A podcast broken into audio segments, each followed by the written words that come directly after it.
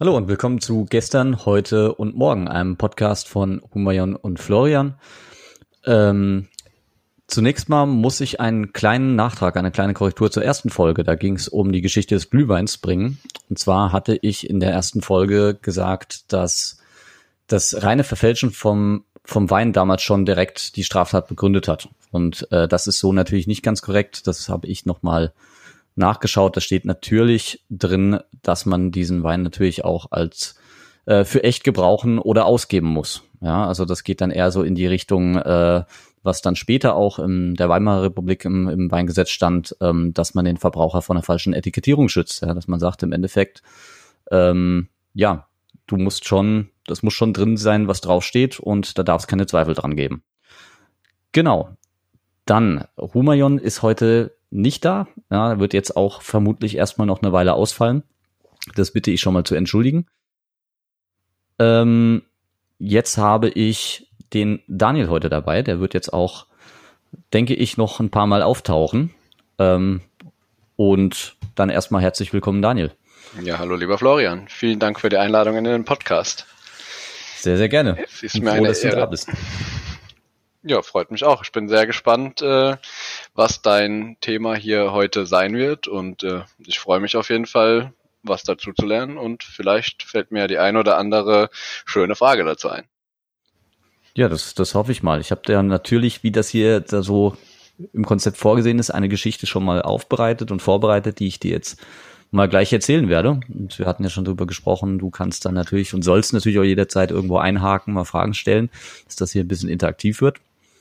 Und ja, würde ich jetzt sagen, legen wir einfach los, oder? Ganz genau, fang an. Gut, und zwar befinden wir uns Ende des 18. Jahrhunderts, ja, genau genommen im Jahr 1771 in dieser Geschichte in Preußen. Ja, genau genommen in Pommerzig in der Neumark. Das ist ein kleines Dorf. Das ist heute ein Teil Polens und liegt nördlich der, o äh, der Oder. Ja. Ähm, und zwar an einem kleinen Bach. Also ich vermute mal, der ist so südlich des Dorfes gelegen. Ähm, betrieb damals äh, der Müller Christian Arnold eine Wassermühle. Äh, die Krebsmühle hieß die, in Erbpacht. Äh, Erbpacht ist so eine Sache, kann man sich so ein bisschen vorstellen wie eine normale Pacht heute. Also der, Mächt, der Pächter mietet quasi ein Grundstück, das er dann auch nutzen kann, ähm, muss aber dafür eine monatliche Pacht, also Miete quasi entrichten. Ähm, bei der heutigen Pacht ist es dann so, da bleibt der Eigentümer äh, des Grundstücks, gibt ja immer einen Unterschied zwischen Besitz und Eigentum, ne? Da bleibt der Eigentümer des Grundstücks ja auch Eigentümer und überlässt dem Pächter dann halt den Besitz, also die tatsächliche Gewaltausübung über das Grundstück. Bei der Erbpacht war das aber ein bisschen anders damals. Ähm, da wurde dieser, in Anführungszeichen, Pächter nicht nur der Besitzer des Grundstücks, sondern so eine Art Untereigentümer. Da gab es so eine Art gestuftes Eigentum. Das gibt es heute meines Wissens auch nicht mehr. Ähm, und das hatte halt zur Folge, dass dieser Pächter quasi das Grundstück auch mit Einverständnis des Eigentümers sogar verkaufen durfte. Aber, deswegen heißt es Erbpacht, er konnte es natürlich auch vererben dann später. Ähm, und dieser Müller Arnold betrieb also dort halt seine Wassermühle, um damit halt seinen Lebensunterhalt zu verdienen. Ähm, und dem Eigentümer, ja, dem, das war ein gewisser Graf von Schmettau, äh, den monatlichen Erbpacht, ja, sprich Pacht oder Miete, ähm, wenn man so will, zu zahlen. Und eines schönen Tages blieb dann aber wohl ein Großteil des Wassers aus, nach seinen Erzählungen, ja, weshalb die Mühle nicht mehr im vollen Umfang betrieben werden konnte von ihm. Ähm, das lag daran, dass ein Nachbar von Arnold, das war auch ein Adliger, das war Baron von Gersdorf, ja, der hatte sich neue Karpfenteiche angelegt. Und dazu hat er dann schlicht und einfach oberhalb der Mühle äh, Wasser aus dem Bach umgeleitet. Also so mal so richtig kackendreist im Endeffekt. Ne? So, ich habe jetzt Bock auf Karpfenteiche und leitet dann das Wasser um ähm, aus dem Bach, ähm, durch den die Mühle betrieben wird. Das ist ja frech. Ja, so ein bisschen, ne? Also so. Ja. Aber gut, es, also zumindest den Erzählungen des Müllers nach war das wohl so. Okay. Ähm, und laut der Aussage von Arnold blieben also erstmal dadurch die Erträge der Mühle aus ja, und mangels finanzieller Grundlage letzten Endes musste er dann die Erbpachtzahlung an den von Schmettau einzahlen, äh, äh, einstellen. Und das hatte dann aber allerdings im Jahr 1773 zur Folge, dass von Schmettau ähm, zunächst vor dem zuständigen Gericht ein Zahlungsurteil der, über die ausstehende Erbpacht gegen den Müller Arnold erwirken konnte. Ähm, allerdings wurde das Ganze nochmal von einem Berufungsgericht bestätigt, nachdem Arnold danach, nach dem Urteil, äh, in Berufung gegangen war. Ähm, und das war so ein bisschen Problem, weil, naja, wie war das gewesen? Versuch mal äh, nackten Mann in die Tasche zu greifen, ne? Wenn er wirklich nichts mehr hatte. Ähm, also was ist dann passiert? Danach folgte dann letzten Endes ähm, erstmal im nächsten Schritt, weil er nichts bezahlen konnte, trotz des Zahlungsurteils, die Zwangsvollstreckung in die Kühe. Der Müller hatte Kühe gehabt, die wurden dann zwangsvollstreckt. Ähm, die hat man dann einkassiert, um sie zu verkaufen und die Schulden damit zu decken. Aber das hat dann logischerweise auch nicht gereicht, ja, um die ausstehende Erbpacht äh, dann zu begleichen. Und als das halt auch nicht reichte, hat man dann den Müller erstmal in den Kerker geworfen. Ja. Oje. Hat dann aber relativ schnell so festgestellt, na ja, damit kommt der von Schmettau jetzt auch nicht so wirklich zu seinem Geld, wenn man den in den Kerker wirft, ne? Oder was denkst du denn dazu? Das ist eher äh, kontraproduktiv. Wenn er im Kerker sitzt, dann kann er natürlich auch nichts äh, anstellen, um irgendwie Geld ranzuschaffen, würde ich mal sagen. Damit ja. äh, schießt er sich eher ins eigene Knie. Das denke ich nämlich auch, weißt du, das ist so bei, einem, bei einem Strafurteil macht das ja schon Sinn, wenn du deine, äh, dein, dein, ja, sag ich mal, wenn das Urteil in der Geldstrafe besteht und es nicht zahlen kannst, dass du dann ersatzhaft antrittst oder so. Aber bei sowas hier macht das ja, naja, was willst du machen, ne? So, den dazu zwingen, so beugen zu zahlen, aber wenn nichts da ist, ist halt nichts da, ne? Richtig, also. ja. Und mit einem Kredit aufnehmen war halt damals auch noch nicht so äh, einfach, wie das heutzutage vielleicht ist. Ja, ich glaube, das war wahrscheinlich noch nicht ganz so ausgeprägt wie heute. Ja. ja. Vor allem, wenn, wenn wir uns vorstellen, das ist halt so ein kleines Kaff irgendwo da in der Neumarkt. Ne? Also weiß jetzt auch nicht, ob es da so wahrscheinlich eher so eine Sache für größere Städte oder so Banken. Ja, Wahrscheinlich braucht es da auch eine Menge an Sicherheiten oder sowas. Das denke ich auch, ja. Und ähm, naja, auf jeden Fall, letzten Endes wurde dann, naja, weil ja nichts passierte, diese ganze Mühle 1778 komplett zwangsversteigert. Also vorher waren es nur die Kühe, jetzt ist es die ganze Mühle. Und während der Zwangsvollstreckung soll es dann sogar noch ein Handgemenge zwischen dem Grafen von Schmettau und der Müllersfrau gegeben haben. Also die müssen sich da irgendwie geprügelt haben noch währenddessen oder so. Oh je. ähm, obwohl ich mir auch so denke, so, ähm, das, was, was ich halt noch nicht so ganz verstanden habe, ehrlich gesagt, genau in dem Zusammenhang auch, ne, mit diesem Obereigentümer, wenn du es so willst, ne, was der von Schmettau ja war, wenn dieser Oben, Obereigentümer seine eigene Mühle versteigert, wenn du es so willst, ja, ja. Ähm, dann sagt man immer im Endeffekt, wenn jemand seine Schulden zahlt, ja, dann wird der, dann wird der Gläubiger befriedigt, sagt man immer so. Ja, mhm. und ähm, aber befriedigt er sich dann nicht aus seinem eigenen Vermögen eigentlich? Also Eig ist das eigentlich schon, ja, wenn die Mühle ja eigentlich ihm gehört und der Christian Arnold nur seine äh, ja, Unterpächter war sozusagen, dann eigentlich dreht sich das ja im Kreis. Das macht ja gar keinen Sinn. Das ist ja sowieso seine Mühle. Ja, eben, also das, also das habe ich nämlich an dieser, an dieser Erbpacht ehrlich gesagt noch nicht ganz verstanden. Weil ähm, das wird ja doch irgendwie bedeuten, äh, dass er die Schulden des Müllers ähm, mit seinem eigenen Eigentum dann deckt. Ja, also genau. Und deswegen, in, in, der nächste Punkt oder die nächste Frage, die ich mir auch gestellt habe, ist, äh, inwiefern macht es überhaupt Sinn, diese Mühle zu versteigern? Ja, also wenn sie wirklich mangels Wasserzufuhr ja, kaum produzieren kann, ja, dann ist sie ja eigentlich wertlos. Ja, also so, ich sag mal, okay, es ist ja eine Mühle, aber was bringt dir eine Mühle ohne Wasser? Weißt du? Also, Ganz genau, ja. Also finde ich auch so ein bisschen fragwürdig, äh, in, inwiefern das dann effektiv sein soll, diese Mühle zu versteigern. Ja? Wenn ja. sie eh irgendwie im Eigentum des Gläubigers steht und auf der anderen Seite äh, sowieso nutzlos ist quasi, wenn man dem Glauben schenken darf. Ja, und wer soll denn so eine unbrauchbare Mühle dann überhaupt äh, ja, kaufen wollen? Weil Richtig. selbst wenn jetzt die Mühle quasi verkauft wird und dann erstmal Kaufpreis gezahlt wird, äh, ist derjenige, der sie ja kauft, eigentlich der, ja, der Gelackmeierte dann im Endeffekt, weil das Wasser bleibt ja wohl immer noch aus äh, für die Karpfenteiche vom guten Baron von Gersdorf. Ja, und genau das macht die Mühle dann ja irgendwo auch wertlos, ne? Wenn, genau, wenn sie ja. keiner richtig nutzen kann. Also, naja, fand ich ein bisschen merkwürdig so ein bisschen, aber gut. Vielleicht gibt es ja einen Hörer, der das, der da einen, einen Sinn, eine Logik drin sieht, eine historisch bedingte vielleicht, die ich jetzt nicht sehe. Ähm, naja. Weiter im Text. Zwischenzeitlich ähm, hat Herr Müller natürlich versucht, ja, ähm, gegen den Baron von Gernsdorf, das war der, der die Karpfenteiche angelegt hat, einen Schadensersatzprozess zu führen. Ja, weil, weil er sagt, du hast unrechtmäßig mein Wasser abgegraben, ja, und deswegen entstehen jetzt bei mir hier lauter Schäden, also wird alles zwangsvollstreckt, ich habe ja nichts mehr, ne? Ähm, das Problem war, dass er beim ersten erstinstanzlichen Gericht, äh, das wäre heute quasi in so einem Fall das Landgericht, ist er erfolglos geblieben, hat nicht recht bekommen. ähm, und sogar bei der Appellation. Die Appellation war quasi die Berufung dann ans nächste, ans Kammergericht in Berlin sogar. Ja, äh, blieb da aber weiterhin erfolglos. Ja, auch die haben ihm nicht recht gegeben.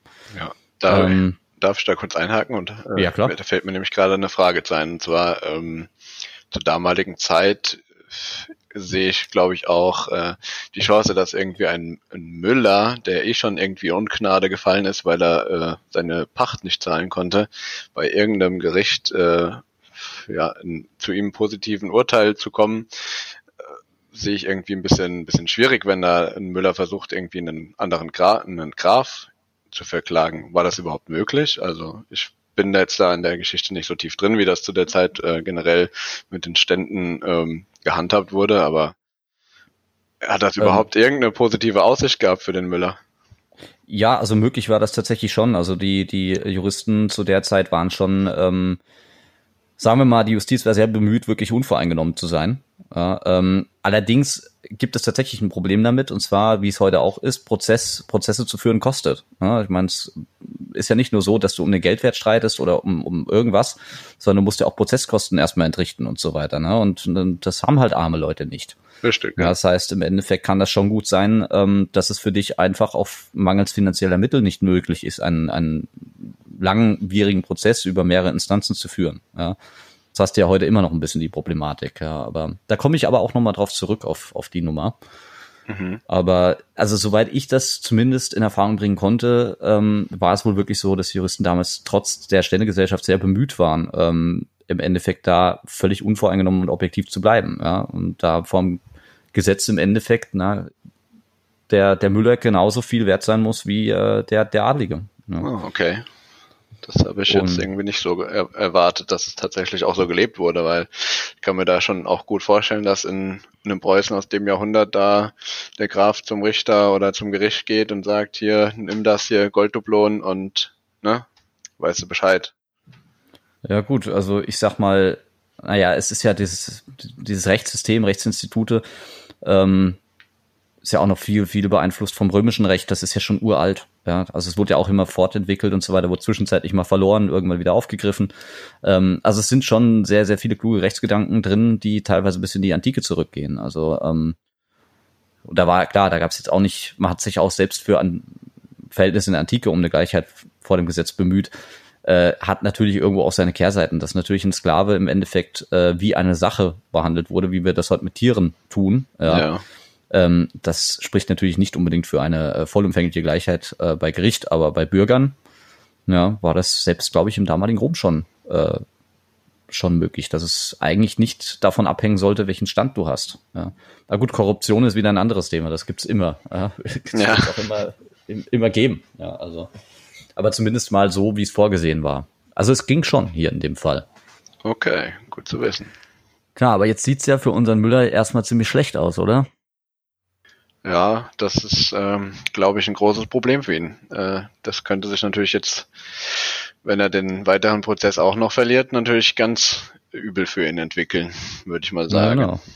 Wurde jetzt im Grunde genommen alles weggenommen, ja, und vom Schädiger, dem Baron von Gersdorf, bekommt er auch keinen Schadensersatz, also weder für die ausstehende Erbpacht noch für seine eigenen Einbußen und Verluste. Ne? Was glaubst du denn jetzt, äh, was hätte er denn jetzt überhaupt noch machen können oder auf welche Idee könnte er jetzt kommen? Puh, was könnte er jetzt noch machen? Also vom Gericht wurde seine Klage äh, nicht stattgegeben. Er hat alles verloren. Ähm, ja, eigentlich, äh, ja, heutzutage hätte man natürlich gesagt, er würde jetzt Privatinsolvenz anmelden. Aber ob es das damals in der Form schon so gab, bin ich mir nicht sicher. Ja gut, er hat, wie gesagt, in beiden Instanzen verloren. Er hat jetzt Folgendes gemacht. Er hat im Jahr 1779, also wir erinnern uns ja, ich glaube, das das erste Verfahren war 73, ja, 79 haben wir jetzt inzwischen, äh, hat eine Bittschrift an den König geschrieben, indem er den ganzen Sachverhalt schildert, was da so abgelaufen ist. Ähm, jetzt ist natürlich erstmal die Frage, wer war überhaupt König von Preußen zu dieser Zeit? Und das ist jemand, dem äh, ziemlich bekannter sogar. Hast du da eine Idee? Oje, oje. Ah. Hm, 1799, wer war der König von Preußen? 1779. Ja, 1779. Oh je, da hast du mich jetzt auf dem kalten Fuß erwischt. Mein Geschichts-LK ist schon zu lange her. Das ist ja auch nicht schlimm, um Gottes Willen. Friedrich. Geschichte besteht ja Er Friedrich ist schon mal. Es war bestimmt ein Friedrich. Ja, das ist schon mal gut, auf jeden Fall. Ja, gut, aber mein Gott, Geschichte besteht ja nicht darin, einfach irgendeinen irgendein Scheiß auswendig zu lernen. Es geht ja schon darum, dass man die Sachen versteht. Nee, alles ja. gut. Ähm, ich sag's dir. Es war äh, König Friedrich der Zweite. Der Zweite. Ja, beziehungsweise wir kennen ihn ja unter dem Namen Friedrich der Große. Ach, genau. Genau. Friedrich und der Große. Und Friedrich interessierte sich jetzt nur nach dieser Bittschrift für diese Vorgänge in Pommerzig und hat eine Kommission zur Untersuchung des Falls eingesetzt. Und diese Kommission, die bestand aus zwei Mitgliedern. Einmal dem Oberst von Ulrich, also äh, äh, Blödsinn, Oberst Ulrich von Heuking, so, so rum. Also ein Militärangehöriger. Ähm, und der zweite, das war ein Regierungsrat, ja, also ein Beamter, ein Regierungsrat Johann Ernst Neumann. Und das erste Problem war jetzt aber, dass beide Mitglieder dieser Kommission zu völlig unterschiedlichen Bewertungen dieses Falls gekommen sind. Also der Oberst von Heuking bewertete den Fall erstmal zugunsten des Müllers, ja, während der Regierungsrat Neumann den äh, Fall zu Lasten des Müllers bewertete. Okay. Das heißt quasi, der eine sagt, der Müller hat Recht, der andere sagt, der Müller hat Unrecht. Ja.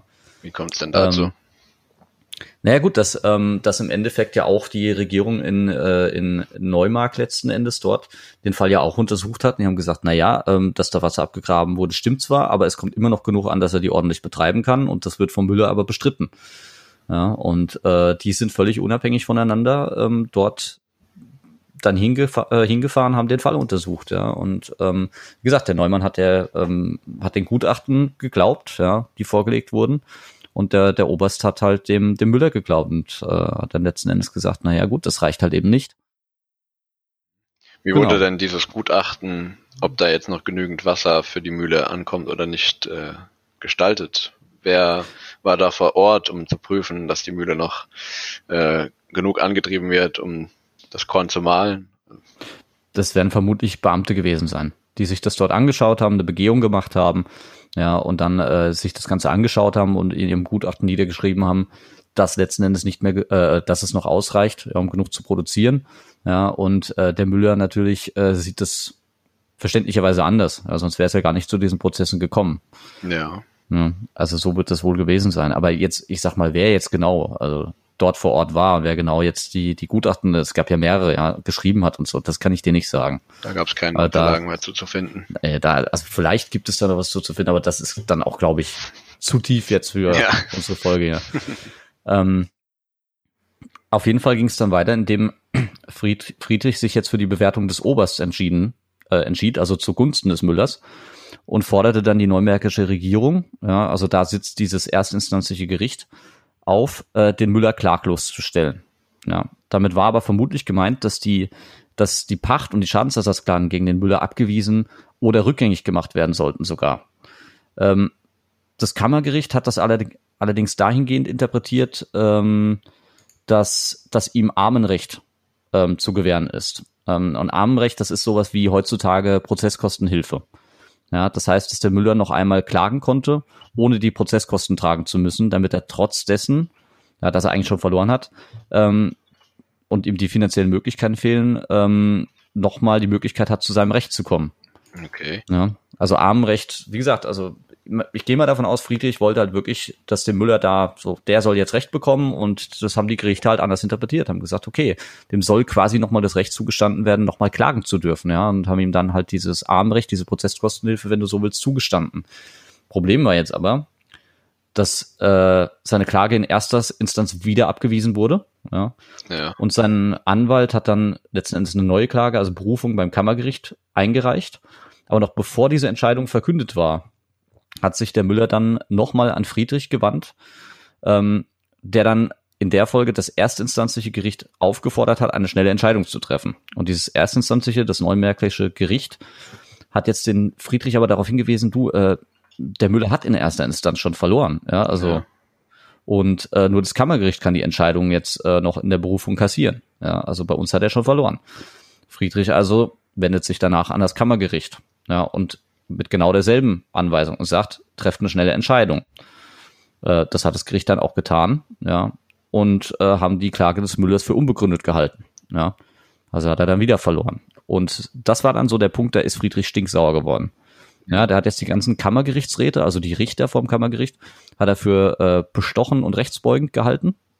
Ja. ja. Und ähm, ist dann so ein bisschen, ja, so ein bisschen eskaliert, der gute Mann. Ähm, und ließ erstmal die für das Urteil verantwortlichen Kammergerichtsräte erstmal ins Gefängnis sperren. ähm, und als sein Großkanzler, Freiherr Fürst von Kupferberg, ja, der war vor seiner Ernennung zum Großkanzler, war der erste Präsident des Kammergerichts und auch Justizminister gewesen. Und in seiner Stellung als Großkanzler war er jetzt mit der Verwaltung der Justiz betraut und sollte eine Justizreform äh, schaffen. Ähm, und der ist dann für seine eingesperrten Kammergerichtsräte eingetreten. Und das hat dem Friedrich überhaupt nicht gefallen und hat ihn dann sofort aus dem Amt des Großkanzlers entlassen. Das muss wohl auch diese ganze Geschichte ziemlich cholerisch gewesen sein. Also ziemlich demütigende Entlassung. Also hat die wohl wirklich dann äh, zu sich zitiert und dann gefeuert und beschimpft und was weiß ich. Ne?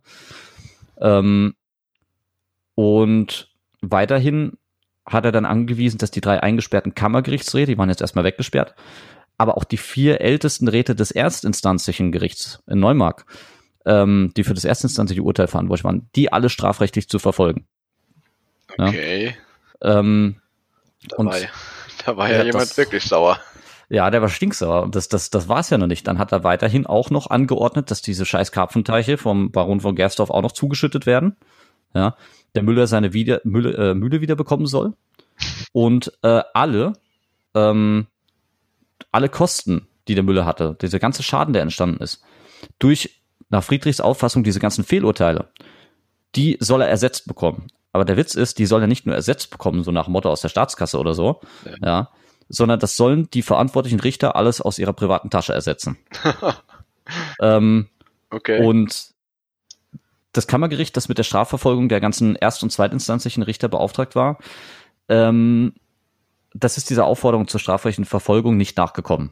Und deswegen hat dann Friedrich gesagt, ihr könnt mich alle mal quasi und hat sie selbst äh, die ganzen Richter zu, oder die meisten dieser Richter ähm, zu einem Jahr Festungshaft verurteilt.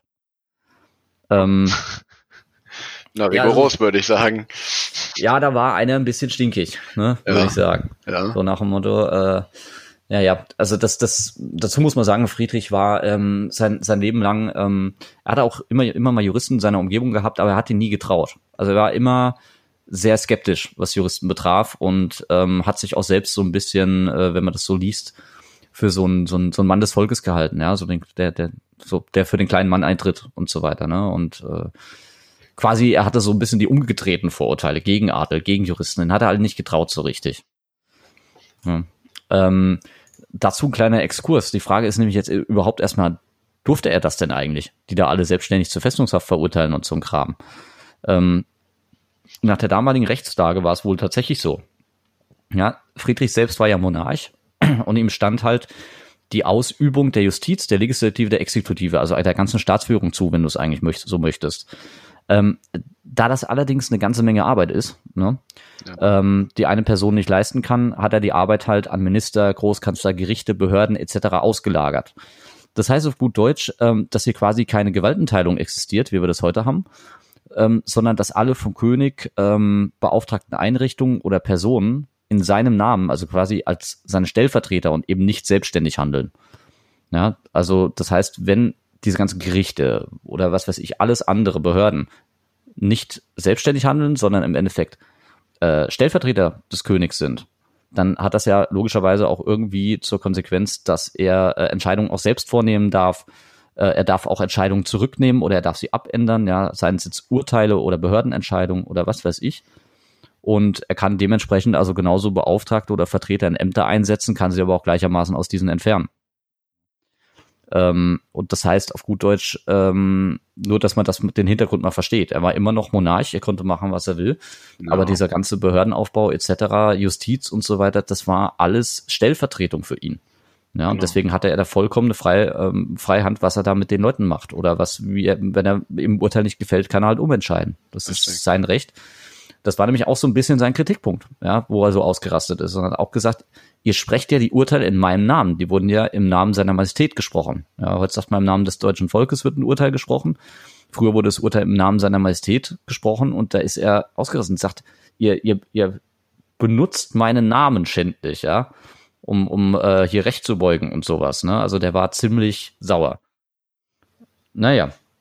Ähm, Genau. Da, dazu hätte ich jetzt gerade nochmal ähm, eine, eine Nachfrage zum äh, zeitlichen Ablauf, weil ist ja damals nicht so gewesen wie heute. Da gehen, wobei heutzutage geht sowas wahrscheinlich auch noch per Fax von Gericht zu Gericht oder von Urteil, äh, von, äh, von Gutachter zum Gericht oder sonstige Geschichten. Aber damals war das natürlich auch alleine den reinen Weg irgendwie äh, von Berlin oder von sonst wo da in die in das Dorf, um, äh, um das es geht quasi. Äh, in was für einem Zeitraum fanden denn diese ganzen, ja, erster Gerichtsgang abgelehnt, zweiter Gerichtsgang, dann der Gutachter, der König schaltet sich ein, schickt die dorthin.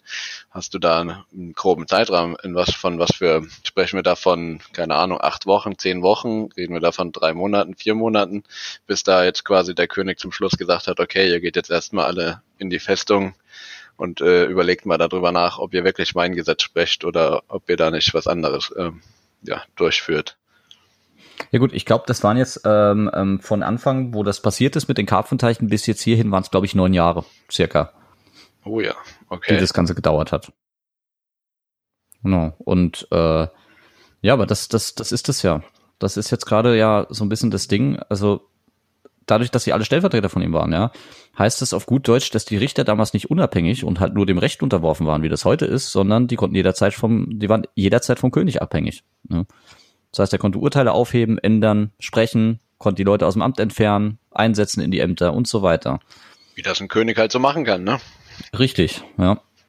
Also nur, dass da halt nicht irgendwie äh, beim eine falsche Illusion entsteht, von wegen, ach, die hatten ja Gerichte und so, das ist ja wie heute. Nee, nee. Also da steckt was anderes dahinter. Ähm, aber nach dem Tode Friedrichs dann letzten Endes rehabilitierte dann der Neukönig Friedrich Wilhelm II. die Richter, hat die Urteile Friedrichs aufgehoben und hat dann alle Betroffenen von dieser ganzen Nummer, also alle, die daran beteiligt waren, aus eigener Tasche dann entschädigt. Ähm, und das ist auch insofern ganz wichtig, weil dieser Vorfall in der Folgezeit innerhalb von Preußen einige verfassungsrechtliche Konsequenzen hatte. Also im Jahr 1815 zum Beispiel hat man versucht, auf einfach gesetzlicher Ebene, ähm, also sprich als einfaches Gesetz, jetzt nicht mit Verfassungsrang oder so, die Unabhängigkeit der Gerichte einzuführen. Ja, was für den König aber dann einfach auch egal war, da er ja über dem einfachen Recht steht. Ja, also musst du überlegen, Gesetze sind, die meisten Gesetze sind einfache Gesetze, ja, und Gesetze mit Verfassungsrang, da steht dann halt keiner mehr drüber. Ja, und ähm, Deswegen, man hat es als einfaches Gesetz eingeführt, war aber in der Praxis dann vollkommen bedeutungslos, weil der König immer noch über einfachen Gesetzen steht. Aber es war schon mal ein richtiger Schritt in die richtige Richtung. Ähm, aber dann erst mit der preußischen Verfassung 1850 hat man es dann geschafft, die Unabhängigkeit der Gerichte auf einer Verfassungsebene dann tatsächlich zu regeln. Das heißt, hier steht der König zwar über dem einfachen Recht, aber nicht über der Verfassung. Die Verfassung steht noch über ihm. Sprich, er konnte nun nicht mehr in die gerichtlichen Entscheidungen eingreifen. Ähm, ihm stand jetzt lediglich nur noch ein Recht, Begnadigungsrecht zu oder eine Strafmilderung sogar. Ähm, bevor, ich sage auch gleich dazu beim Thema Strafmilderung, das heißt, Strafmilderung heißt nicht Strafaufhebung oder sowas.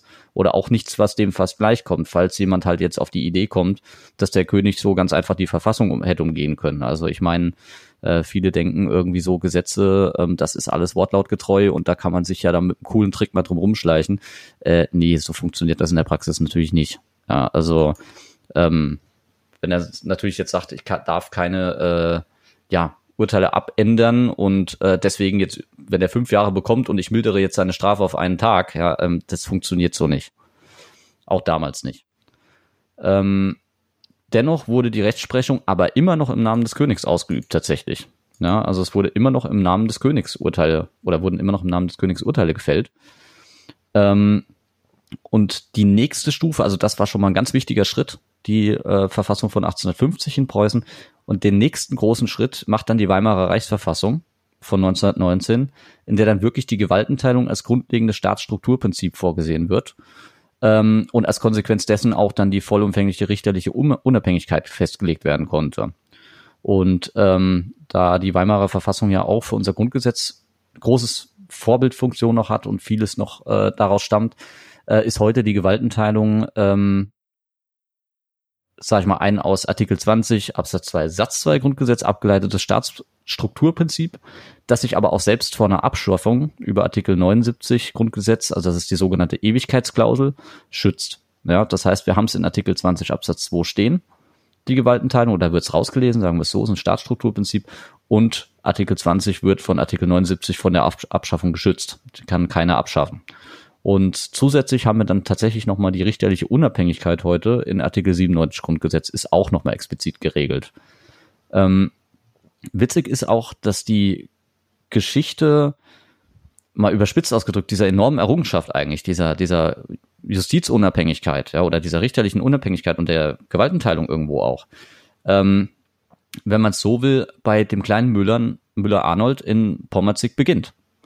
Ja, also das fand ich so faszinierend an der Geschichte, dass so ein eine kleine alltägliche Streitigkeit, okay, ich weiß nicht, ob es alltäglich ist, dass jetzt einer einen Bach umleitet und seine scheiß Kraftenteiche da zu füllen, aber ich sag mal, mal, mal blöd gesagt, so eine kleine alltägliche Streitigkeit dann wirklich äh, ein, ein doch ziemlich krasser Auslöser ist.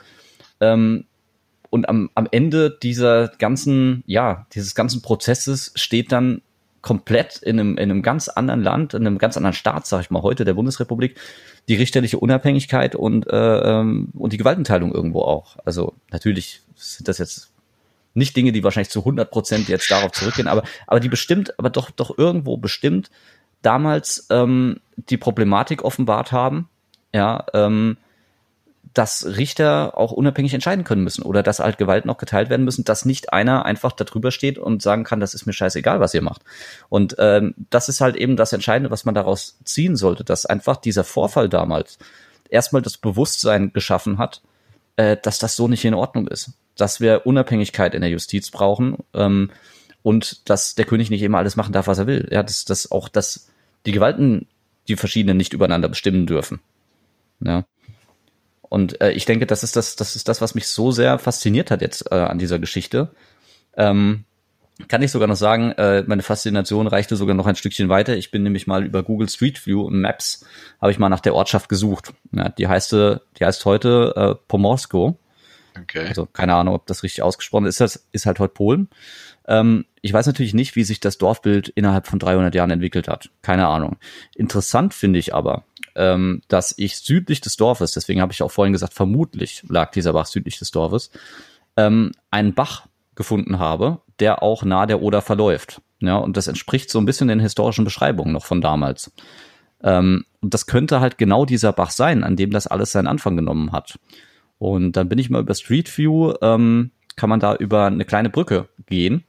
Dann habe ich mich mal auf diese diese Brücke, da führt eine Straße drüber, ja, ich mich auf diese Straße mal über Street View gestellt und da kann man diesen Bach tatsächlich sehen. Ist total unspektakulär, weil es ein Bach ist, ne? Aber ähm, und aber trotzdem finde ich das dann total faszinierend, ja, wenn man sowas mal aufgearbeitet hat und äh, dann dann sich mal überlegt, welche Auswirkungen das auf heute dann gehabt hat. Ähm, ja, ich meine, so, keine Ahnung, meine Freundin stand neben mir und hat gesagt, so, hier willst du hier nicht mal einen Therapeutentermin machen, ne? Weil ich hatte schon so, das, das Funkeln in den Augen so, äh, das, das, das, guckst dir den Bach an und gehst da drauf ab, wie noch. Ja, aber das Ding ist ja irgendwo, schau mal, pardon. Ähm, das Ding ist ja irgendwo, guck mal, heute fliegen Leute, also jetzt während Corona nicht, aber heute fliegen Leute irgendwo hin, ja, schauen sich irgendwelche Bauwerke an oder irgendein Kram, Hauptsache, weil es schön aussieht, groß ist oder so, machen Selfies da von sich und dem Bauwerk oder irgendeiner Sache, ja, haben aber eigentlich gar keine richtige Ahnung davon, ja. Also Hauptsache, man hat mal ein Bild gemacht oder so. Und ich denke so, das sind so Sachen, ähm, wie hier dieser, dieser kleine blöde Bach oder so, ja.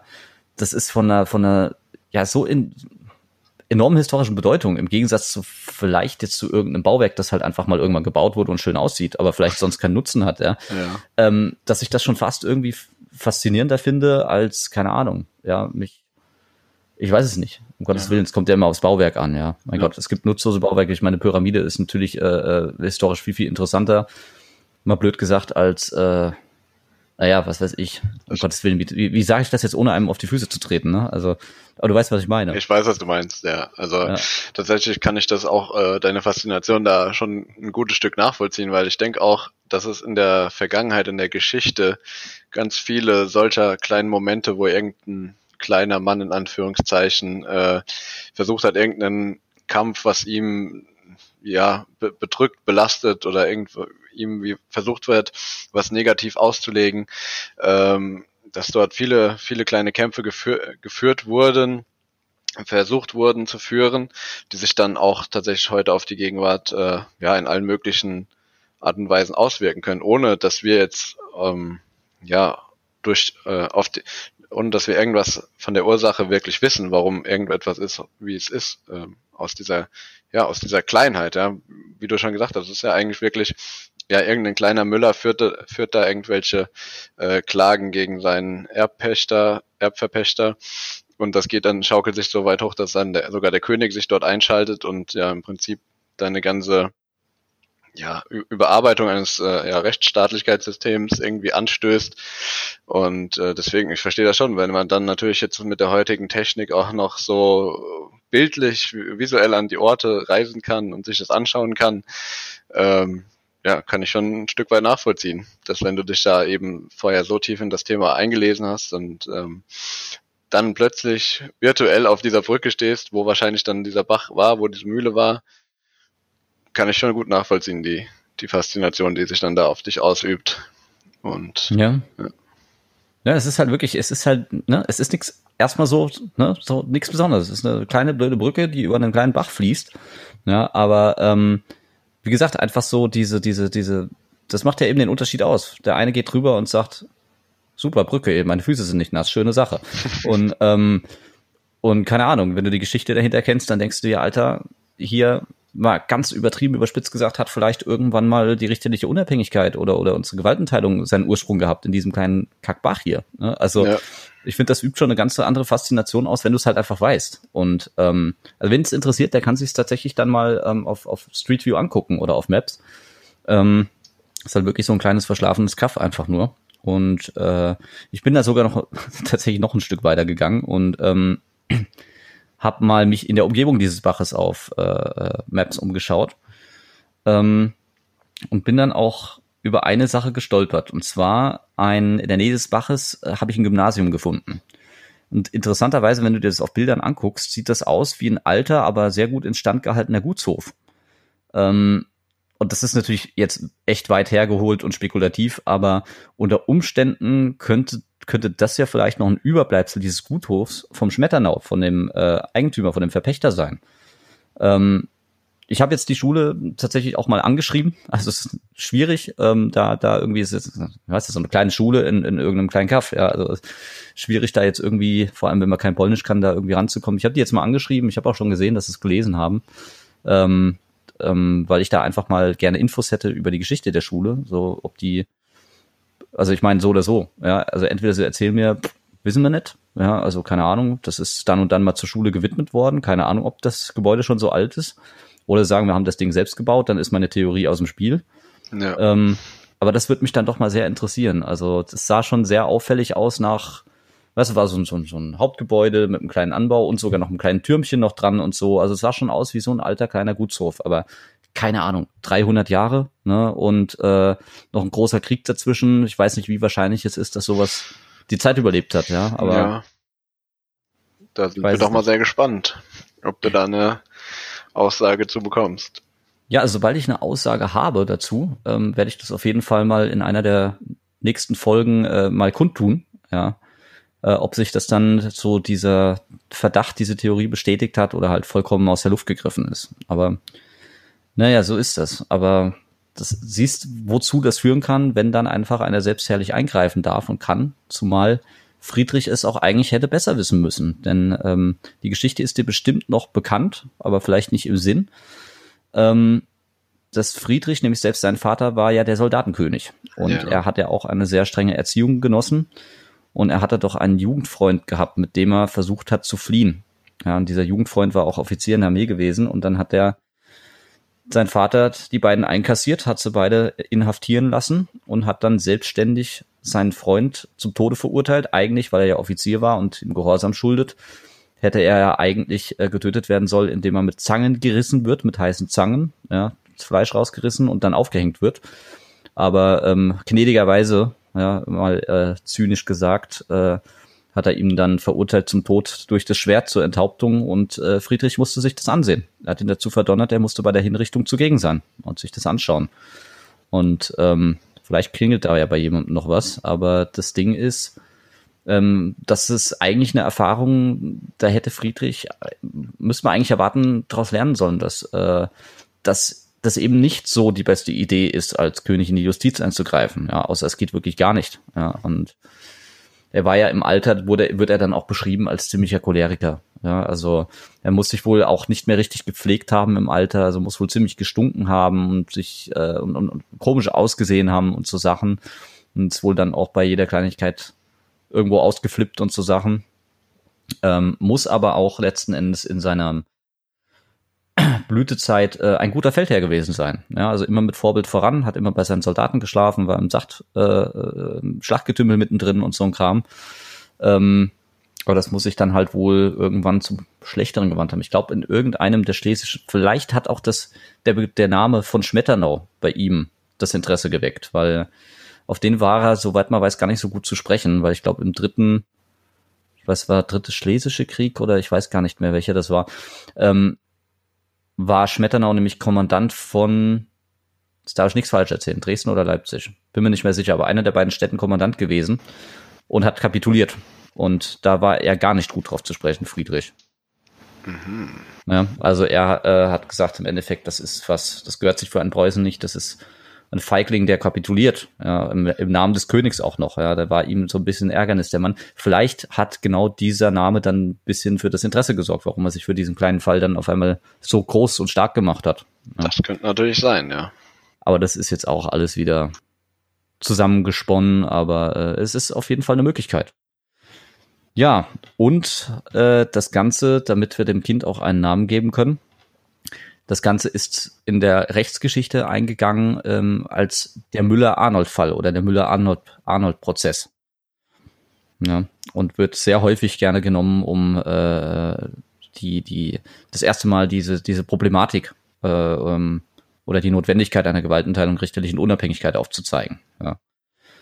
Ah, okay. Ja. Also wird das quasi auch in Studiengängen als Beispiel behandelt, dieser Fall? Äh, also im, im, ich sag mal, wenn, ich glaube, es ist schon sehr, sehr tief. Ja, also ich glaube, wenn du irgendwo äh, in, in einem Geschichtsstudium oder vielleicht in einem Jurastudium oder so irgendwo was in Richtung Rechtsgeschichte machen kannst, das macht ja auch jede Uni anders und bietet andere Dinge an, äh, dann, also ich muss sagen, bei, uns ist es nicht gemacht worden. Es hat nun mal ein, ein Professor mal nebenbei, das ist ein sehr belesener Mann, der hat es mal nebenbei erwähnt, ja, mal in so einem Nebensatz gedroppt und äh, das hat mich damals dann doch irgendwie ein bisschen mehr interessiert, als es vielleicht sollte. Und äh, da habe ich mich dann mal belesen, stark gemacht. Und das kam mir jetzt ähm, zur Überlegung, was kommt jetzt für eine Folge, kam mir das jetzt mal wieder. Ja, weil sich das wunderbar eignet. Ähm, ein, ein kleiner Sachverhalt, ähm, der sehr lange her ist, äh, der die Ursprünge irgendwo bildet eines einer ganz großen Sache, ähm, die uns heute tagtäglich betrifft. Ja, und äh, dachte ich, das wäre doch mal eine Idee. Ja, dann haben wir ja wohl alle Glück gehabt, dass dir das noch im Hinterkopf durch diesen Nebensatz äh, hängen geblieben ist, würde ich mal sagen. Also ja, klar, haben wir alle Glück gehabt. Die Welt wäre untergegangen, wenn ich das nicht erzählt hätte jetzt. Nee, aber hast du denn da noch irgendwelche, ähm, ähm, ja, irgendwas, was du dazu sagen möchtest? Anmerkungen oder vielleicht Fragen oder irgendwie was? Ähm, also ich muss sagen, generell, äh, ich wurde ja hier quasi mehr oder weniger jetzt hier ins kalte Wasser geworfen. Ne? Ähm, mhm. Also mir hat's echt Spaß gemacht, ähm, hier jetzt mit dir in dem Podcast mitzuwirken. Und äh, ja, es ist ein interessantes Konstrukt, sich einfach so eine äh, Geschichte anzuhören und dann einfach spontan Fragen, ja, die mir jetzt dazu eingefallen sind, ja, zum Besten zu geben. Ich finde, du hast auch gut gut drauf geantwortet, muss ich sagen. Da habe ich schon gemerkt, du hast dich da wirklich tief mit beschäftigt. Dafür äh, schon mal Chapeau definitiv. Und ähm, ja, zum Fall generell würde ich sagen, ich, ich habe wieder was dazugelernt. Aber sonst ja. nicht irgendwie noch Fragen oder, oder irgendwelche Beurteilungen deinerseits zu dem Fall jetzt so oder zu Friedrich oder ist alles geklärt? Naja, ich denke, ähm, wenn ich jetzt selbst noch mehr Hintergrundwissen zu dem Thema hätte, dann könnte ich da bestimmt auf die ein oder andere Sache noch eingehen. Aber jetzt so ist mein Wissensdurst doch äh, befriedigt worden, muss ich sagen. Also fällt mir jetzt ad hoc nichts mehr ein, was den Podcast jetzt noch bereichern würde. Okay, ja gut, einmal frei. Dann ähm, bedanke ich mich auf jeden Fall, dass du dabei warst. Das ist natürlich immer so naja, es ist immer noch so eine Geschichte, dass ich meinen Redefluss ein bisschen unter Kontrolle krieg, ne, in Anbetracht der Zeit auch, dass äh, auch, auch das Gegenüber mal öfter zu Wort kommt. Aber ähm, so wie wir das ja jetzt durchgesprochen haben, wird es ja wohl sein, dass du das nächste Mal dran bist. Ist das noch aktuell? Ja, sehr gerne. Da muss ich mich jetzt mal damit beschäftigen, was ich hier für ein Thema auswähle. Aber da können wir schon mal alle gespannt sein, was da kommen wird. Ja, wunderbar, weil dann bin ich tatsächlich dann auch das erste Mal in dieser Situation. Ich kenne bisher nämlich nur die, fast nur die Rolle, äh, dass, dass ich was erzähle. Und ähm, freue ich mich auf jeden Fall mal sehr drauf, mal der Gegenpart zu sein, mal zuzuhören und mal ein bisschen äh, Fragen zu stellen und so. Also bin ich auf jeden Fall sehr, sehr gespannt drauf. Freue mich auch wirklich, dass du, dass du da warst und ähm, dass du hier Interesse dran hast und mitmachst. Ähm, Grüße gehen auf jeden Fall auch nochmal raus an Humayon. Ich hoffe, dass er, ja gut, einen Link wird er bekommen hoffe, dass er sich das auch anhört und bald wieder dazustoßen kann. Ja, und äh, bin dann eigentlich von meiner Seite, ist, denke ich, jetzt erstmal alles gesagt. Hast du noch irgendwie was, irgendein Abschlusswort? Ich überlasse natürlich dir als Gast das letzte Wort. Ja, ich habe gerade natürlich eben gedacht, das wäre schon mein Abschlusswort, ja. nee, aber alles gut. Nee, wie gesagt, äh, vielen Dank, dass du mich gefragt hast, ob ich äh, hier mitwirken will. Ähm, hat mir Spaß gemacht und gerne wieder dann als nächst, beim nächsten Mal als Geschichtenerzähler. Okay, wunderbar. Dann sind wir an der Stelle jetzt raus.